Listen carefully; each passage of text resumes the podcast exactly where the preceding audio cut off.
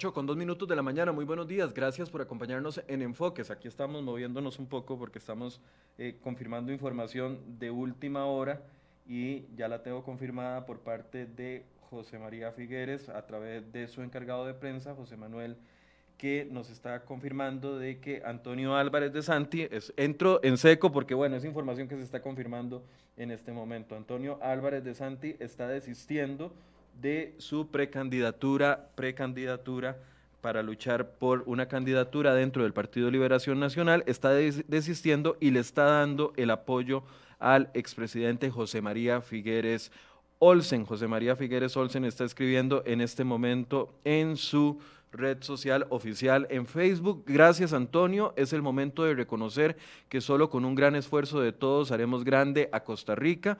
Nuestras coincidencias son importantes, la lucha sin fin contra la pobreza que se estancó antes de la pandemia y ahora es más grande y compleja, el desempleo y el nivel más alto del que tenemos registro afecta en particular a las mujeres y a los jóvenes y adultos mayores. Reinventar la economía es más que reactivarla e, porque queremos una sociedad sostenible y equitativa, buscamos fortalecer y modernizar la seguridad social.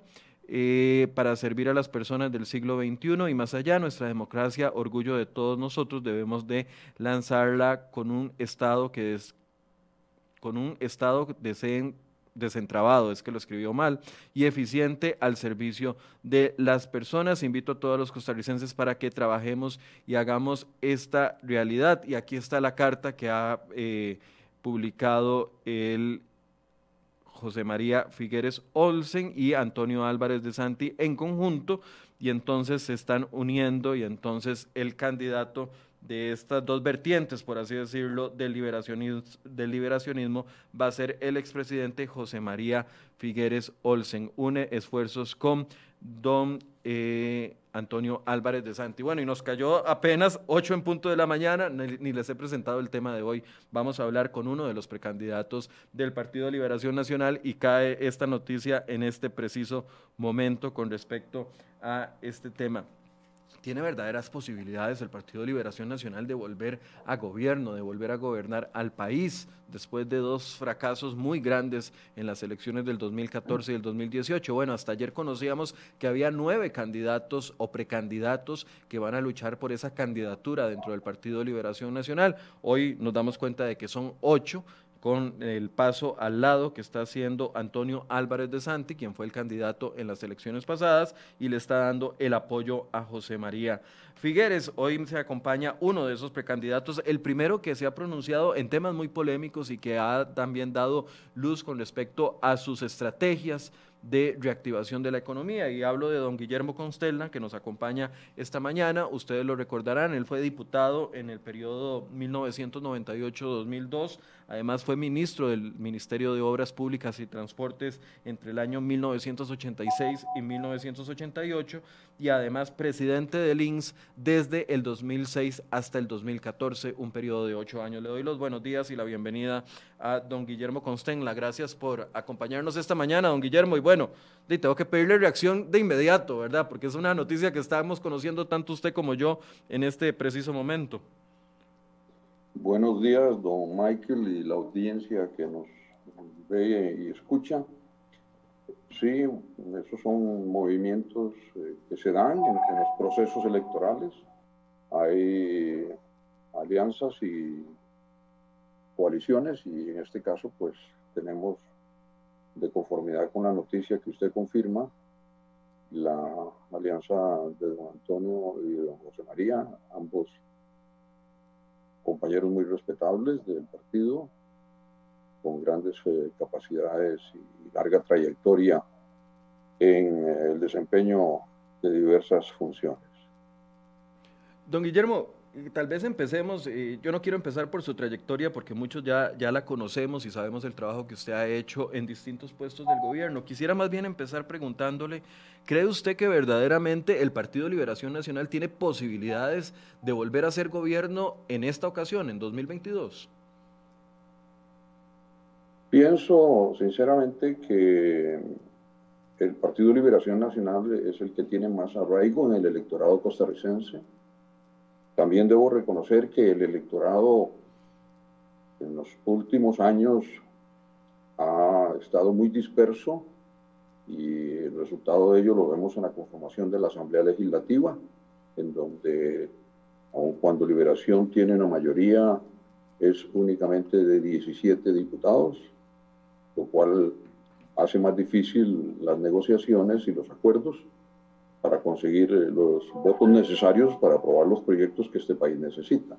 No obstante, esta dispersión del electorado, si usted observa, la mayor parte de los votantes favorecen la insignia verde y blanca y con la oferta que el partido va a producir, sea cual sea la persona que sea electa candidato, vamos a ofrecerle al país experiencia, capacidad, conocimiento, equipos de gobierno que desde el primer día saben qué es lo que hay que ir a hacer, sin curva de aprendizaje, que generalmente es uno de los problemas importantes que se han producido a lo largo, por lo menos, de las dos últimas elecciones y los dos últimos gobiernos del PAC.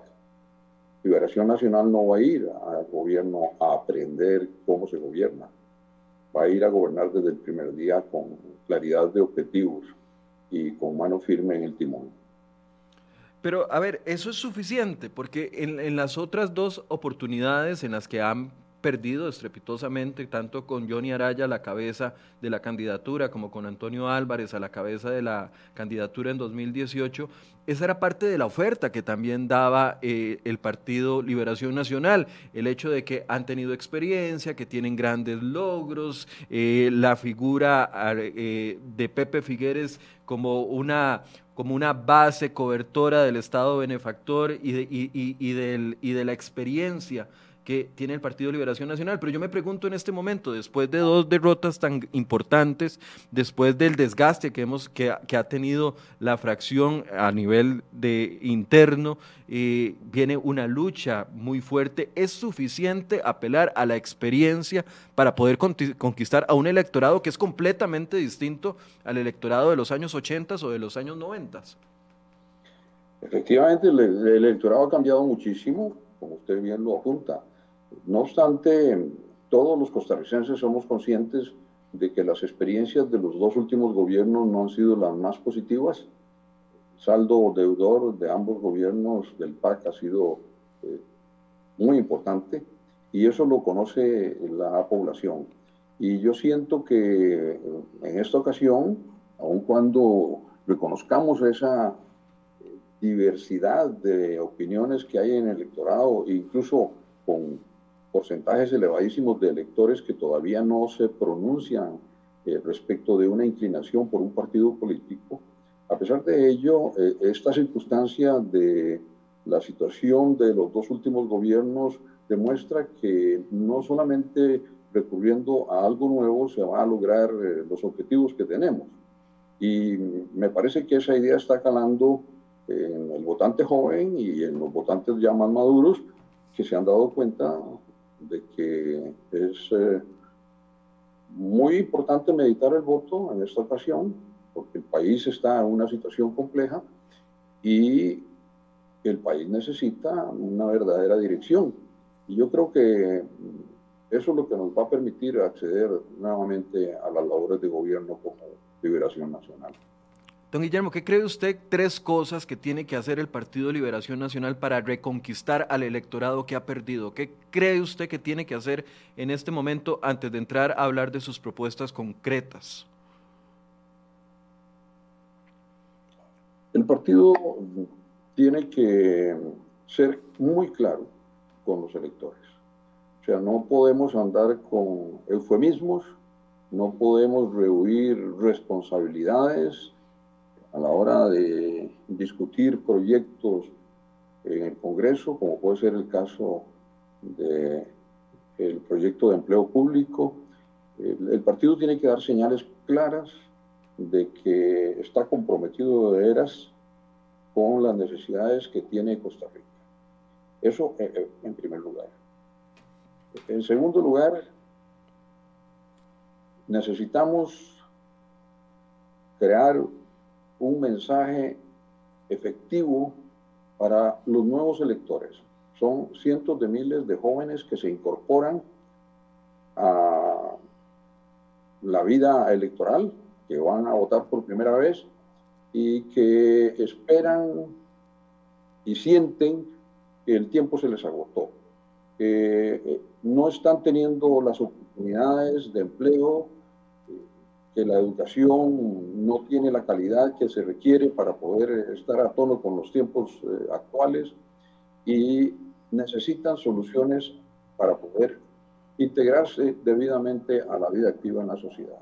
Tenemos que darles un mensaje claro en ese sentido, de qué vamos a hacer nosotros como gobierno para mm, abrirle el espectro de oportunidades que estos jóvenes necesitan para su integración en la vida productiva nacional.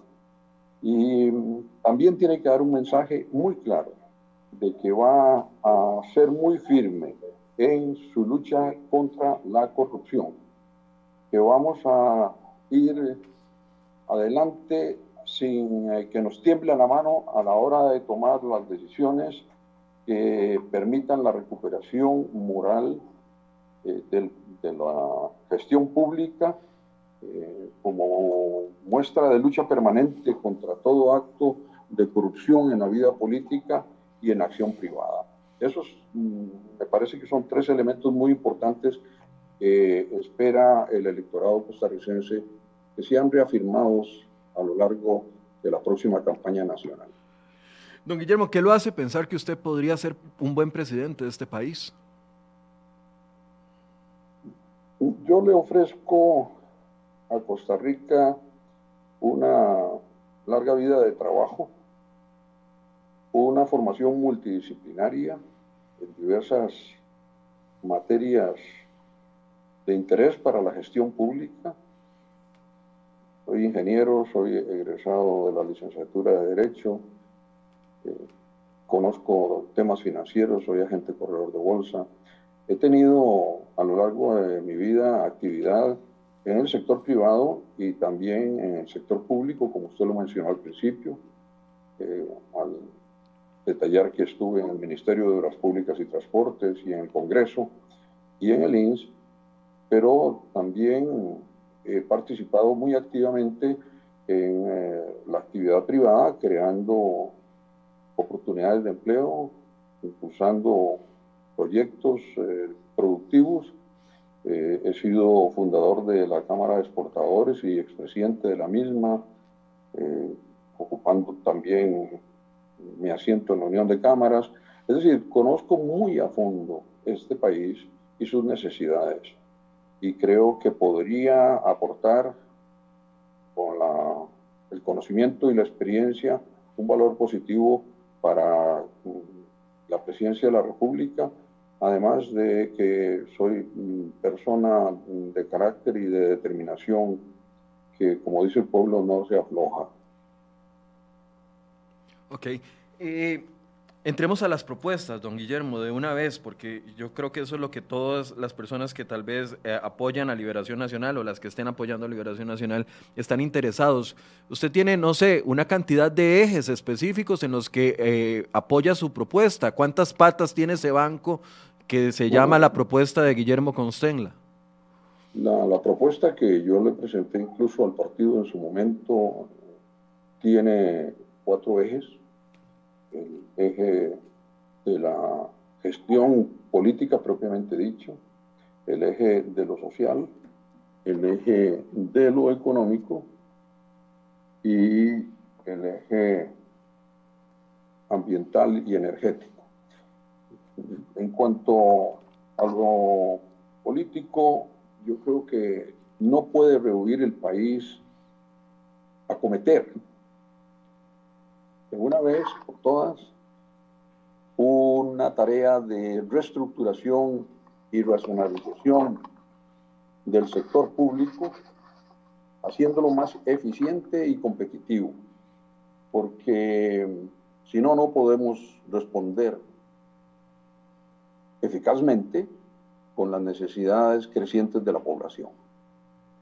la modernización del aparato estatal es eh, fundamental.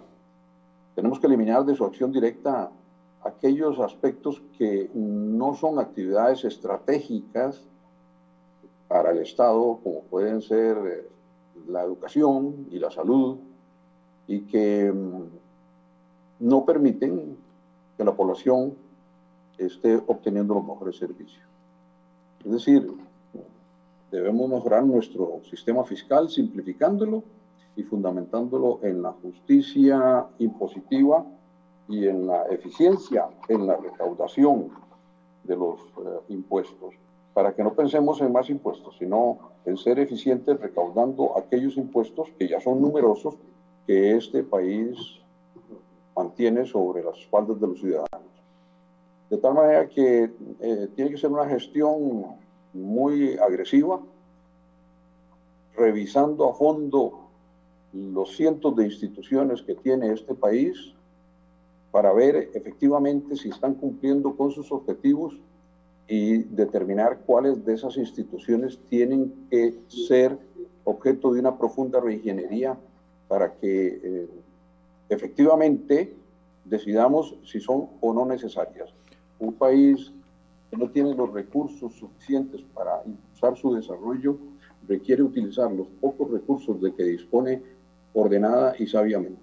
Y es eh, obvio que tenemos instituciones, y pongo por ejemplo el caso de Recope, que debe ser sometida a una profunda revisión, porque una institución creada con el objetivo de producir eh, combustibles eh, a partir de los derivados del petróleo, o a partir del petróleo, del crudo, y que no lo hace, una refinadora que no refina, eh, obviamente muestra que ha perdido totalmente sus objetivos.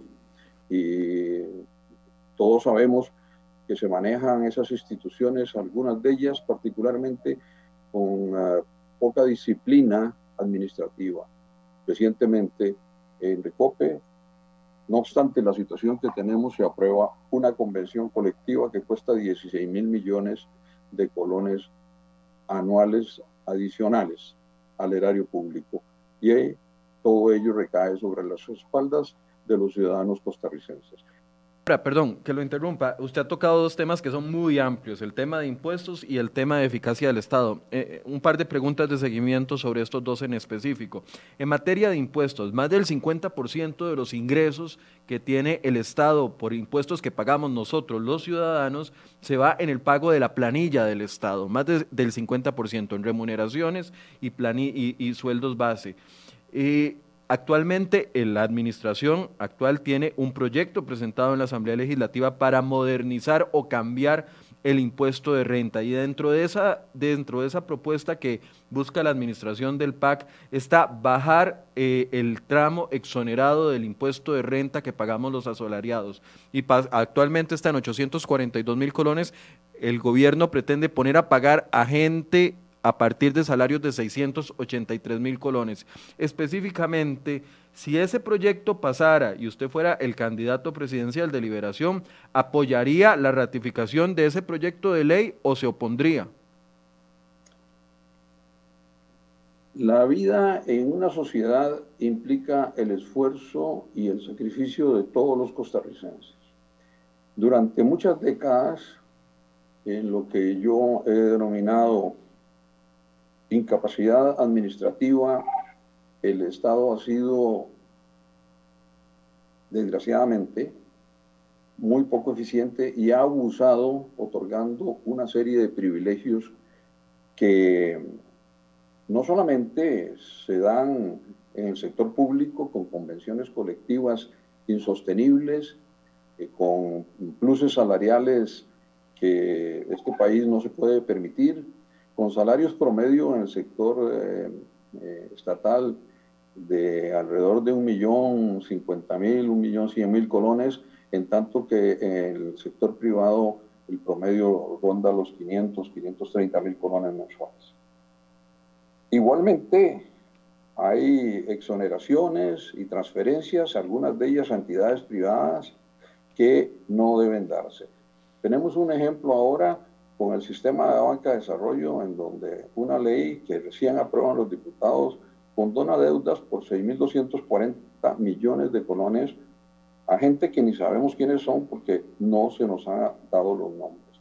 Todos estos son señales evidentes de que hay una muy mala administración del Estado. y que debemos empezar por corregir esa mala administración. Pero, además de ello, todos los costarricenses debemos tener conciencia de que la situación del país es cosa de todos, de que las soluciones que este país necesita pasan por el esfuerzo y el apoyo de todos. En cuanto a lo que usted señala de modificar la escala de impuestos sobre la renta, mm. yo opino... Perdón, que, que, está negociado con el Fondo Monetario Internacional. Cualquier presidente que venga tendría que cumplir con, el, con la negociación con el Fondo Monetario Internacional. Bueno, una vez que se apruebe en Asamblea Legislativa, yo opino que todos los costarricenses debemos contribuir a salir de la crisis. La crisis se ha producido, como dije antes, porque no hemos sabido administrar debidamente los temas fiscales y económicos de este país, siendo dispendiosos, gastando dinero en donde, no se debe gastar, otorgando privilegios a grupos de presión, etc. Todo eso debe, debe eliminarse. Pero aún así, debemos ser conscientes de que nuestro endeudamiento es muy alto y que Costa Rica no puede seguir viviendo de prestado. Y la única forma en que podemos salir adelante es que los ciudadanos, todos sin distingo, cooperativas incluidas, porque aquí empiezan a excluir cooperativas que las grandes cooperativas que ya están consolidadas, por ejemplo, deben contribuir. Que ayudemos a que se desarrollen pequeñas cooperativas en etapa inicial, sí, y con, ah, privilegio de impuestos. Eso puede ser posible para proporcionar herramientas a los ciudadanos que quieran asociarse para ir adelante con un emprendimiento. Pero una vez desarrollado, todos debemos pagar. Los empresarios, los, eh, trabajadores, todos debemos ayudar a que este país pueda salir adelante de la crisis económica en que se encuentra. No es asunto de uno u otro sector de la población. Entiendo yo que el proyecto de ley en ese sector que usted me nombró, que pasa, pasaría a involucrar a la gente que ahora eh, está en el nivel de 840 mil hasta 683 83 mil colones, el impacto es muy reducido. Eh, la cifra que tengo en mente al haberlo leído es que implicaría un pago de no recuerdo exactamente si dos o tres mil colones adicionales. Eh, ese esfuerzo tiene que darse. No podemos, los que pretendemos llegar a administrar este país, eh, engañar al ciudadano, pintándole todo de color de rosa. No, la situación es difícil y el esfuerzo tiene que ser conjunto. Claro, pero es, es un impacto de 2.000 o 3.000 colones, no, no tengo la cifra exacta en este momento, para las personas que comienzan a pagar a partir de la base, pero los salarios de 800 mil, 840 mil, un millón, se les va a duplicar, millón doscientos mil, que son familias de clase media, y aquí estamos muy preocupados por la situación de la desaparición de la clase media ahí tiene un impacto que es el doble del impuesto. Gente que está pagando eh, 40 mil, 60 mil colones y va a, pagar, a pasar a pagar 120 eh, mil, el doble prácticamente. Ya hemos hecho los cálculos matemáticos aquí en programas pasados. incluso con ese argumento, ¿usted apoyaría este proyecto de ley? Insisto, en la sociedad, si queremos que esta sociedad eh, salga adelante, la contribución debe ser de todos los ciudadanos Igualmente que pienso que este país no se puede permitir el lujo de tener 450 mil personas viviendo en niveles de miseria y prácticamente un millón y medio de personas viviendo en niveles de pobreza y que tenemos que ser eh, muy fuertes en nuestra acción para acabar con la pobreza y con la miseria. Igualmente creo que eh, la contribución de los ciudadanos aunque sean aquellos que vayan a devengar un salario de 700 mil colones para arriba, tiene que darse, porque si no el país no sale adelante. Y obviamente, en la escala progresiva de impuestos, como sucede con las empresas, eh, las empresas con mayores ingresos están en la escala superior de los impuestos, que actualmente es del 30% para el impuesto sobre la renta. Es decir, eh, todos estamos obligados a contribuir en la tarea de sacar adelante el país. Ok, entonces ya tenemos su posición clara con respecto a tema de impuestos en salarios. En otros impuestos que está impulsando el gobierno, como impuestos de casas de lujo, como impuestos eh, a, las, eh, a los excedentes eh, de las cooperativas, otros de estos impuestos que están incluidos dentro del acuerdo con el Fondo Monetario Internacional, ¿usted también los apoyaría? Mire, el impuesto a la casa de lujo a mí no me preocupa. Yo creo que el que más tiene, si tiene la capacidad de construir una vivienda eh, de las denominadas de lujo, pues eh, es bueno que contribuya en proporción con su capacidad económica y, y, que pague ese impuesto de las casas de lujo. Lo que usted me habla sobre los excedentes de las cooperativas, antes lo dije, usted, hay una cooperativa que, actúa en el campo financiero, que es una empresa eh, cooperativa que eh, tiene una actividad a nivel nacional importante y que obtiene utilidades eh, del orden de 14 mil millones de colones anuales. ¿Por qué razón, siendo ya una empresa exitosa, debidamente consolidada, ¿Por qué razón no ha de pagar el impuesto sobre la renta para contribuir al desarrollo del país? Y lo reitero, yo soy partidario y apoyo el movimiento cooperativo, pero en este momento el país está por delante y el movimiento cooperativo lo apoyamos en su raíz, en las empresas cooperativas nacientes. A ellos tenemos que darles el periodo suficiente para que se puedan consolidar esas actividades de grupos de ciudadanos que incursionan en actividades productivas muy convenientes para la economía social de este país y para la ampliación del concepto de distribución de la riqueza. Pero aquellas cooperativas consolidadas que paguen. Ok. Eh, Hemos hecho cálculos con especialistas en este programa en, momentos anteriores con respecto a la carga impositiva que pagamos los ciudadanos en este país. Y entonces, al, hacer cálculos comparativos con otros países, incluyendo la caja del Seguro Social, lo que pagamos los ciudadanos a la caja del Seguro Social, que no es gratis, que es un impuesto prácticamente porque es obligatorio, nuestra carga impositiva supera el 25%, mientras que otros países más desarrollados la carga impositiva es más alta, pero incluye otro tipo de servicios servicios que la gente no tiene que acudir a contratar en el sector privado, y hablo específicamente de medicina, hablo específicamente de educación. ¿Cómo considera usted la carga impositiva que pagamos los ciudadanos en este país, viendo que usted apoya este incremento que está proponiendo el gobierno del PAC?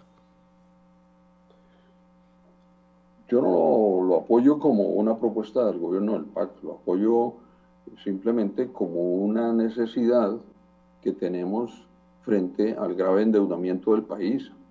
Y digo que primero, primero debemos ir a controlar los gastos. Por eso hablé antes y al principio de esta intervención en el aspecto de racionalización y modernización del Estado costarricense. Dije que hay instituciones eh, que no tienen sentido porque no cumplen su objetivo y que hay que revisarlas muy a fondo. Sí, ya, voy a entrar en ese punto porque quiero que nos explique el cómo va a ser la eficiencia del Estado. Primero debemos ir a racionalizar el Estado, a controlar los gastos, porque ciertamente se producen gastos mm, de importante monto y que no resultan necesarios para resolver las necesidades del país.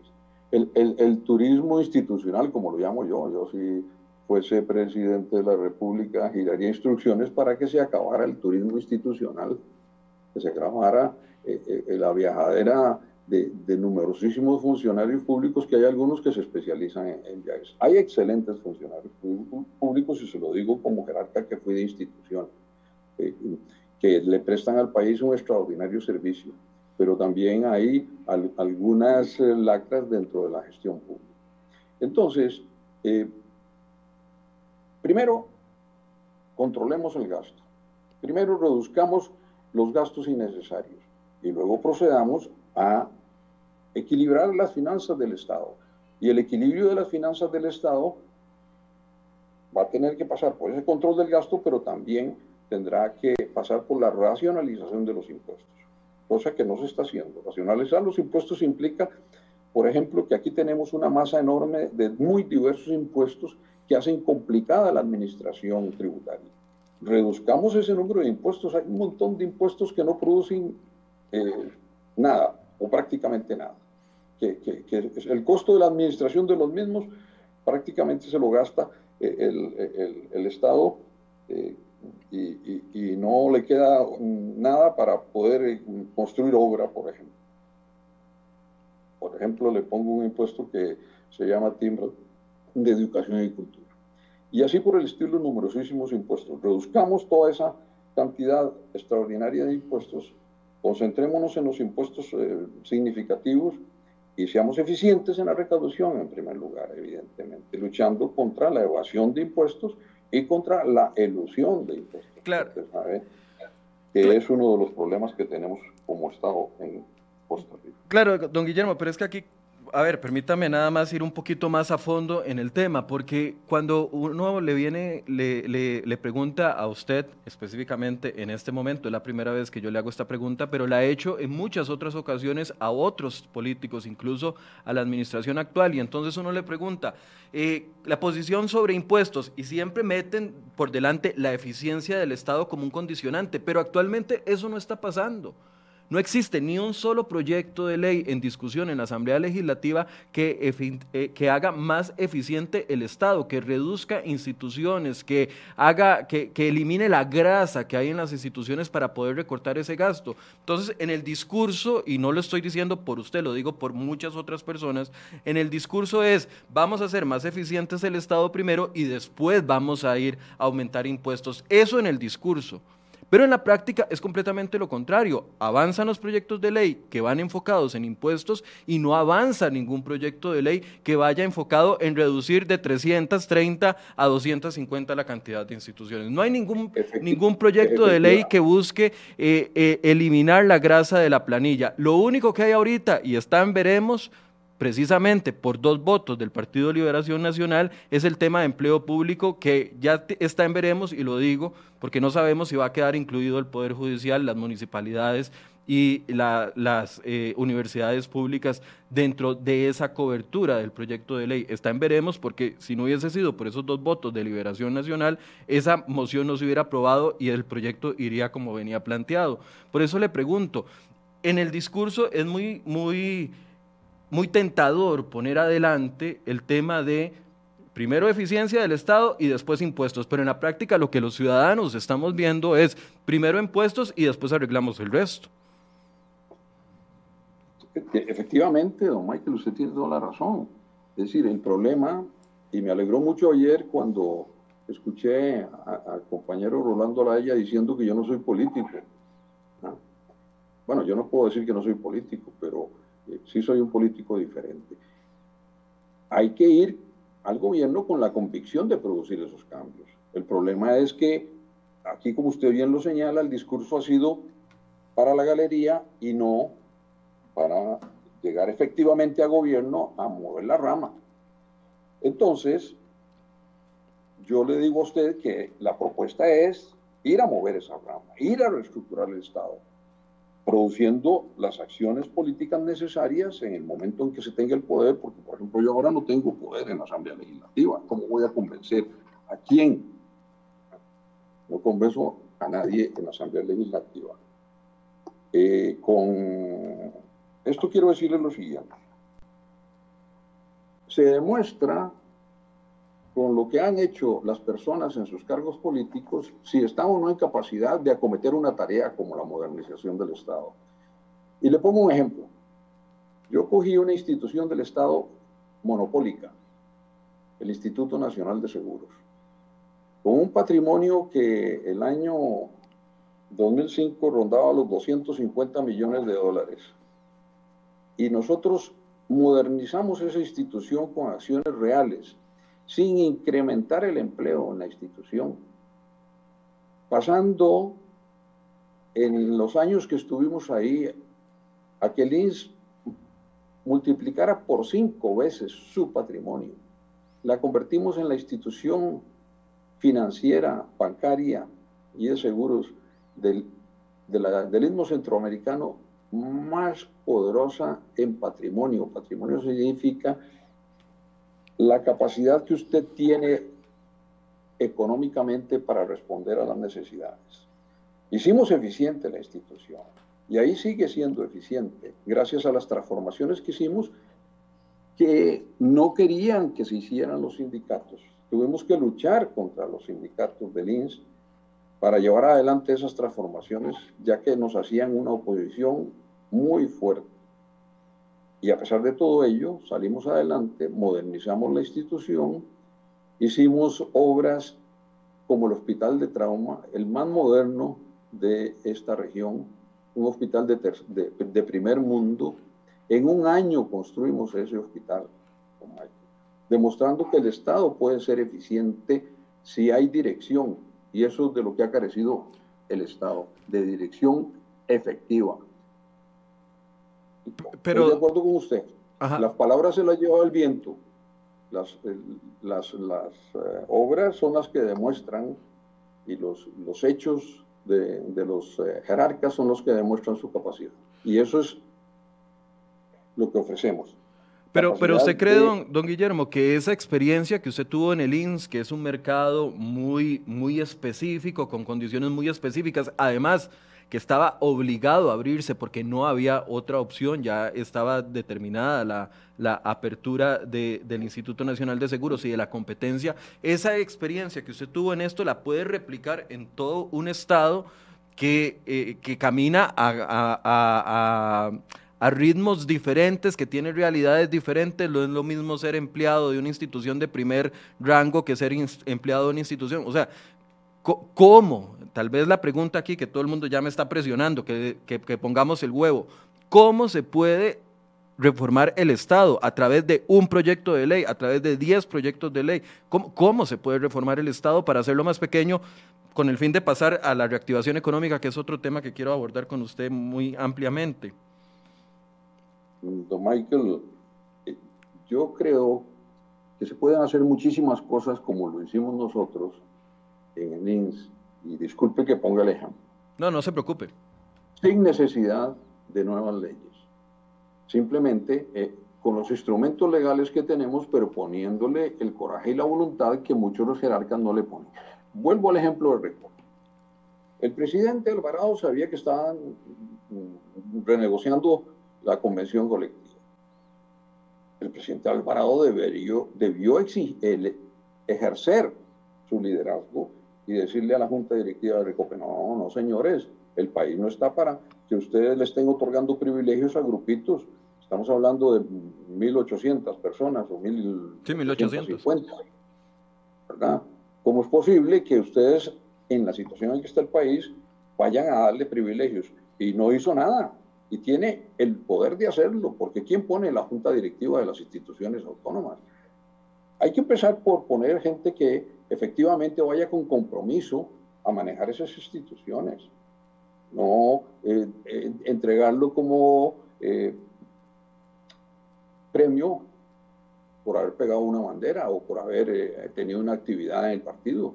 Pongamos gente a administrar que vaya con la convicción de seguir las instrucciones del gobierno central, que es el que nombra al Consejo de Gobierno, el presidente tiene un peso extraordinario en el nombramiento de las juntas directivas de las instituciones. Entonces, es por convicción. Imagínese, y le voy a poner un ejemplo para que usted piense, y los que me escuchan, en que sí se pueden hacer las cosas. Nos encontramos en el INS 460 reglamentos internos. Tenían amarrada la institución. Quitamos alrededor de 300 de esos reglamentos, decisión de la Junta Directiva. No tenía que ir al Congreso para hacer una ley. Y empezó a fluir la institución. Nunca ganó tanto dinero en la historia el Instituto Nacional de Seguros como ahora en competencia. Y en competencia con grandes empresas, empresas que tienen productos internos brutos mayores que los de este país, multinacionales. Entonces sí se puede con voluntad, sí se puede con el coraje para ir a enfrentar los grupos de presión que se oponen a las transformaciones. Don Guillermo, entremos en reactivación de la economía, que es una de los pendientes eh, no solo de esta administración, sino de la administración anterior.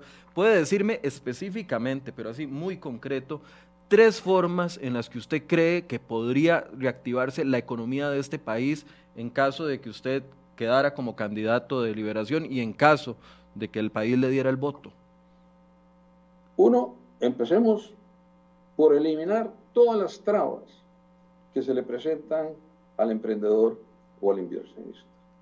No es posible que un proyecto se duerma en una institución más de un año en trabas burocráticas mientras los costos para el empresario que quiere iniciar un proceso productivo, multiplicador de riqueza, creador de empleo, obtenga los permisos necesarios. Hay un problema congénito en, la naturaleza de la burocracia costarricense que provoca gastos extraordinarios al emprendedor. Eso por un lado.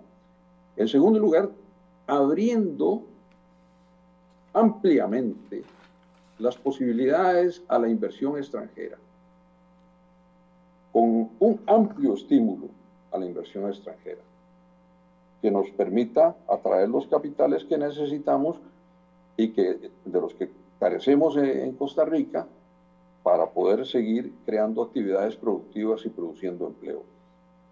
Es decir, tenemos que conformar una estructura productiva más eficiente que nos permita más puestos de trabajo con mejores salarios, con la promoción del desarrollo científico y tecnológico, de las tecnologías de la información, donde nuestros jóvenes pueden aportar enormemente, como lo demuestran emprendedores costarricenses que ya han salido al mundo con sus productos.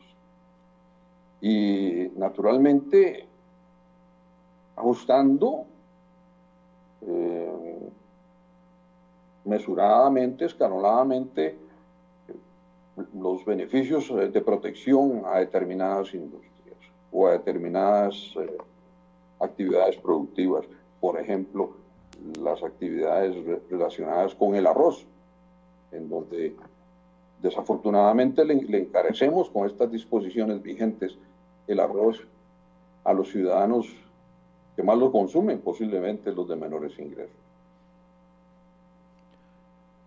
Habría que darle una prioridad extraordinaria a la estrategia de desarrollo orientada al crecimiento de nuestras exportaciones particularmente las no tradicionales, y a la promoción de las actividades turísticas. Está claro, y esta pandemia nos lo ha demostrado, que el turismo es uno de los eh, efectos multiplicadores de la economía más importantes. Tenemos que poner énfasis en el desarrollo de infraestructura para que podamos atraer más turistas a este país una vez que se nivele la situación a la que estamos sujetos con la pandemia actual. Don Guillermo, pero ¿cómo se puede atraer una inversión? O sea, usted dice como objetivo general, yo quisiera entrar en los objetivos específicos. ¿Cómo se puede atraer inversión extranjera directa en las condiciones en las que estamos actualmente y las que va a tener que gobernar el próximo presidente o la próxima presidenta de este país? Con, con, con calificaciones de riesgo, por las calificadoras de riesgo que ya nos han avisado y nos siguen diciendo, no hay forma de mejorarles a ustedes porque no hay acuerdos políticos. Eso no está en manos de un presidente, está en manos de una clase política total para poder generar la confianza. No hay una reducción del Estado, no hay una ley agresiva o, alguna iniciativa agresiva que busque eh, la simplificación de, los trámites y de las trabas. Nos lo han repetido aquí, recuerdo la última vez que vino don Carlos Alvarado aquí hablándonos de simplificación de trámites y seguimos hablando de lo mismo tres años después. O sea, estamos entrabados en condicionantes que no, que no nos permiten avanzar. ¿Cómo vamos a ser más atractivos si las tasas de interés en este país son más altas que en, el extranjero? ¿Cómo vamos a ser más atractivos si Panamá está creando más zonas francas y aquí más bien estamos buscando cómo eliminarlas? ¿Cómo vamos a ser más atractivos si las calificadoras de riesgo nos ven como un país que estamos a punto de tener bonos chatarra? Eh, tal vez entremos en el específico. ¿Cómo hacer eso? Bueno, ¿cómo es poniendo la voluntad desde el gobierno que ejerce el poder en los términos en que yo se les decía. En primer lugar, entrándole de lleno a la reestructuración del Estado costarricense. ¿Y cómo se hace eso? Pues con determinación y voluntad, como lo hicimos en el INS. Es decir, no, no, no fue llegar ahí y, sentarse a ver el panorama, no, fue echarse unos pulsos muy fuertes con la, Asamblea Legislativa, con los sindicatos que eh, nos hacían la vida imposible con las transformaciones que queríamos hacer. Pero las transformaciones se hicieron y ahí están los resultados. Y a eso es a lo que voy. Usted me dice que el presidente Alvarado llegó a prometer agilizar las, las, eh, los trámites. Bueno, es que no le puso la voluntad necesaria ni le menió la rama a los, a los jerarcas eh, respectivos para que atiendan esa voluntad que tenía el presidente. Es lo mismo que, que, le dije, ¿por qué no le puso coto a la convención de Recope? ¿Ah?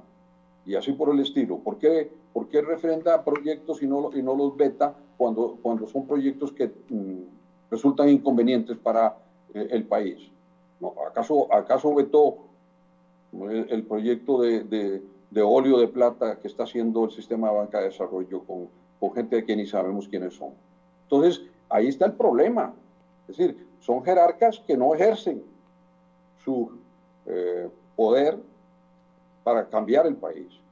Ahí es lo que necesitamos, que lleguen personas al gobierno con la voluntad y la energía y la capacidad suficientes y la determinación para cambiar el país. Claro, si usted llega a sentarse en la silla y a verla pasar, qué bonito. Pero hay que ir a comprarse los pleitos. Y esos pleitos son serios y graves. Ok, entonces el, cómo usted lo resume en un tema de voluntad y de asumir el puesto con, a ver, con fuerza para poder eh, enfrentarse a los a los obstáculos que se tienen al frente. Efectivamente, si lo que hay que hacer es enfrentar a los grupos de presión y, señalar el camino y marchar por el camino que se quiere llevar adelante y luchar por eso con determinación. Aún con las leyes que tenemos se pueden hacer cosas. Las hicimos en, el Instituto Nacional de Seguros, con las leyes que teníamos. Okay. Y ahí están los resultados, no estoy hablando paja. Dígame, por favor, tres ideas que usted plantea para reducir el desempleo que ahorita está en 19% post pandemia. Muchos se justifican y dicen, bueno, es que el turismo está cerrado y por eso es que tenemos esa situación. Cuando se abre el turismo vamos a volver a los niveles anteriores a la pandemia, pero igual volveríamos a un 12%, lo cual es súper vergonzoso para este país que 300 mil, más de 300 mil personas estando en un 12% no tengan acceso a un empleo digno y muchas tengan que recurrir a el empleo informal. ¿Qué ideas tiene usted para activar el empleo en este país y reducir las tasas de desempleo históricas que hemos tenido en los últimos 12 años? En primer lugar, reitero, facilitarle al creador del empleo, que es el empresario emprendedor, esa tarea y no dificultársela como se la dificulta el, el sistema actualmente. Eso es fundamental.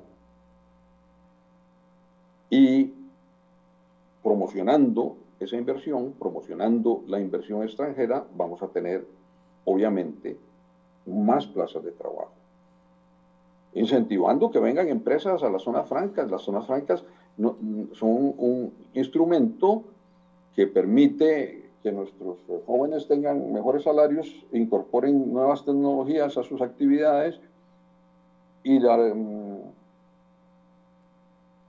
y para la gente que quiere que no haya zonas francas, están equivocados porque simplemente se van para otro país que les ofrece esas circunstancias. Las empresas internacionales eh, vienen aquí si les ofrecemos las ventajas que ellos tienen en otros países.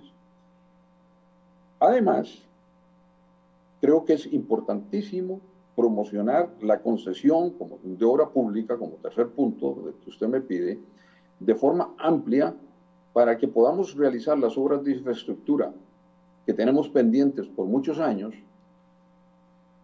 dado que el país no cuenta con el capital propio, y entonces que mm, impulsemos ampliamente la actividad de concesión de obra pública, que es multiplicadora y generadora de empleo en muchos aspectos, porque reactiva la economía y produce muchos puestos de trabajo.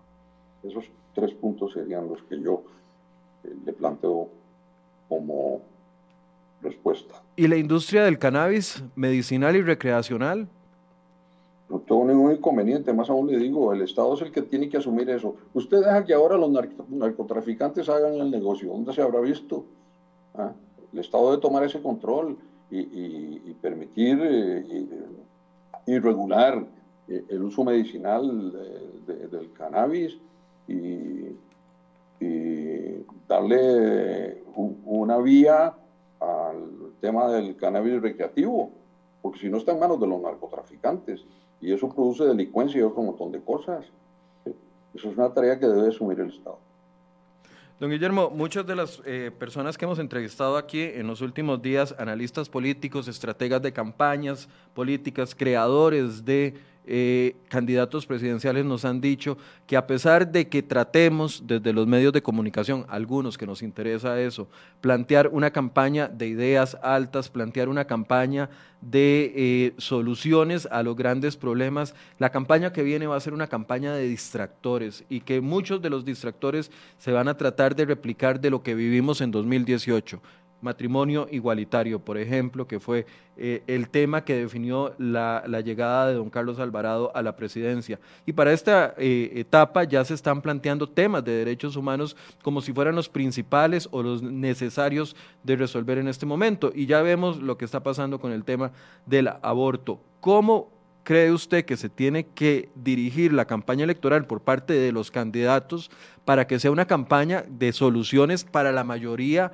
y no para ciertos sectores que polarice y que eventualmente suceda lo mismo que experimentamos en 2018?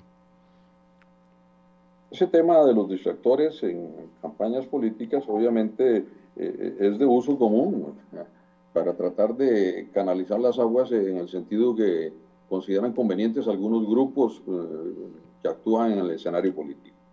Eh, los, derechos, humanos no tienen discusión, son, son eh, derechos ampliamente consolidados y establecidos en la normativa internacional que incluso priva sobre nuestras leyes e incluso llega a privar sobre la constitución política en algunos aspectos. O sea, e, eso no tiene discusión.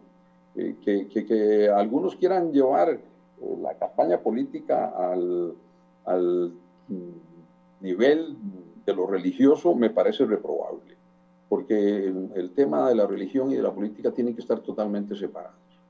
Si no podemos apelar a, sentimientos eh, religiosos de los ciudadanos para tratar de obtener caudal político. En ese sentido, yo creo que el mandato constitucional debería ser amplísimo y no solamente referirse a, los miembros de la Iglesia Católica, a las estructuras jerárquicas de la Iglesia Católica y a los sacerdotes católicos, sino que a todo tipo de sacerdote o pastor de cualquier signo que sea. Si la religión y la política no se deben mezclar en ningún momento. De tal manera que los que utilicen eh, ese tipo de discurso para llevar agua a, sus molinos, espero que el pueblo lo repruebe espero que el pueblo lo repruebe. Es inevitable, va a suceder, desgraciadamente.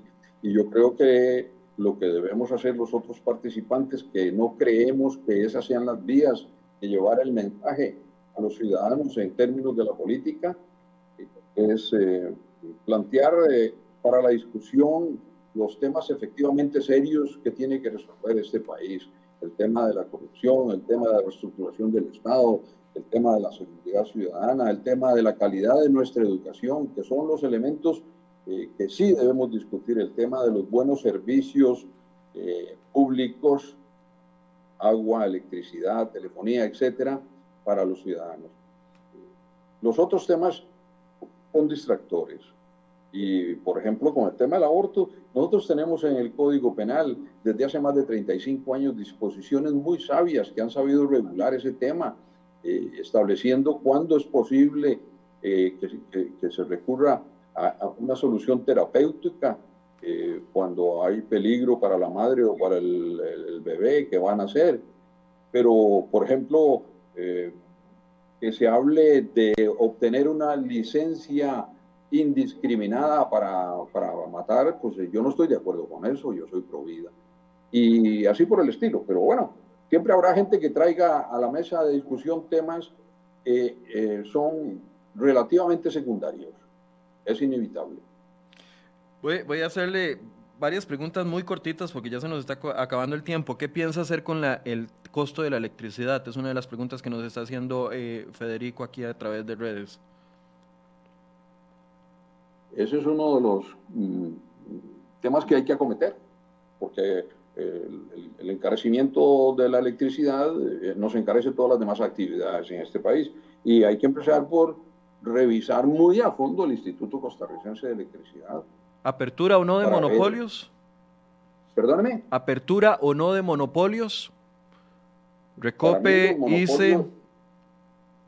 Para mí los monopolios eh, no son convenientes eh, para el país, sean de cualquier signo que sean.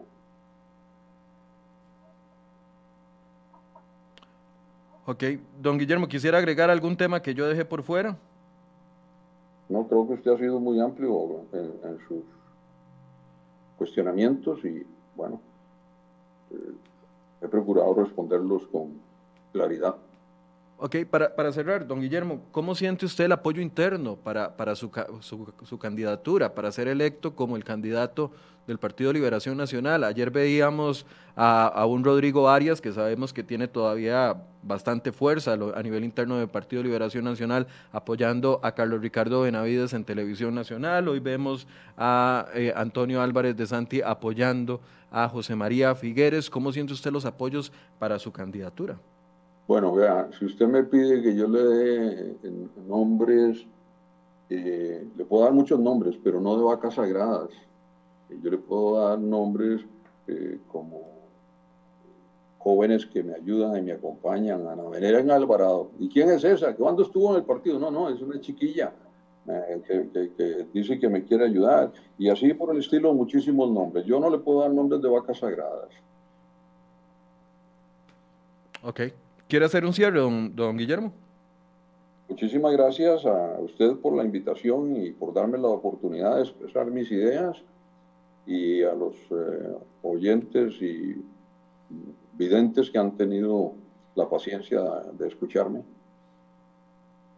Bien, muchísimas gracias, don Guillermo Constenla, quien fue eh, diputado, quien fue ministro de Obras Públicas y Transportes y también eh, presidente del INSS y presidente del Partido Liberación Nacional en, durante el año 2019 y parte del 2020, que ahora aspira a ser uno de los ocho o es uno de los ocho precandidatos del Partido Liberación Nacional. Ya la inscripción está hecha, no, todavía no, ¿verdad, don Guillermo? Eh, vamos a ver, hubo una primera etapa en donde se solicitó a las autoridades del Tribunal Interno de Elecciones eh, la audiencia para la inscripción formal y en el caso nuestro será el domingo 18 de abril. ¿Se oficializa con el pago de los 29 millones? Mira que todavía no me han dicho cómo es esa parte. Ok. Pero, o sea, obviamente usted ya cuenta con los recursos para poder oficializar la candidatura. Eh, pues eh, afortunadamente sí hemos eh, conseguido ese dinero. Bien, Muchísimas gracias, don Guillermo. Y bueno, como les prometimos a ustedes, eh, vamos a tratar de abordar a todos los precandidatos presidenciales en esta primera etapa. Eventualmente haremos la labor cuando ya cada uno de los partidos elija a sus candidatos presidenciales y este es un ejercicio que vamos a estar repitiendo. Yo entiendo que algunos pueden estar contentos, otros descontentos con el ejercicio que vamos a hacer. La idea es que aunque a usted no le guste, la persona que invitemos pueda colaborar en formar estas entrevistas. Muchas de las preguntas salen de lo mismo que ustedes nos consultan durante eh, este periodo. Mañana vamos a hablar con otro de los precandidatos eh, presidenciales. Entiendo que hay dos dentro del Partido eh, Liberal Progresista, no solo Eli Feinstein. Mañana vamos a hablar con don Eli Feinstein, vamos a confirmar con el partido si hay otros precandidatos y en esta misma tónica, no como no como eh, experto que lo hemos, o economista que lo hemos consultado en otras ocasiones, sino mañana vamos a hablar con Donelli eh, específicamente de ideas y así la próxima semana ya tengo confirmado dos eh, precandidatos, una precandidata del Partido Unidad Social Cristiana y otro del Partido Liberación Nacional y así vamos a ir avanzando de aquí a junio tratando de abordar con la mayoría de personas. Ahí tienen la información que ya habíamos dado al principio de esta, de esta entrevista. Antonio Álvarez de Santi desiste después del fracaso en la candidatura del 2018 y ahora le dará el apoyo a José María Figueres, expresidente de la República. Gracias por su compañía. Muy buenos días.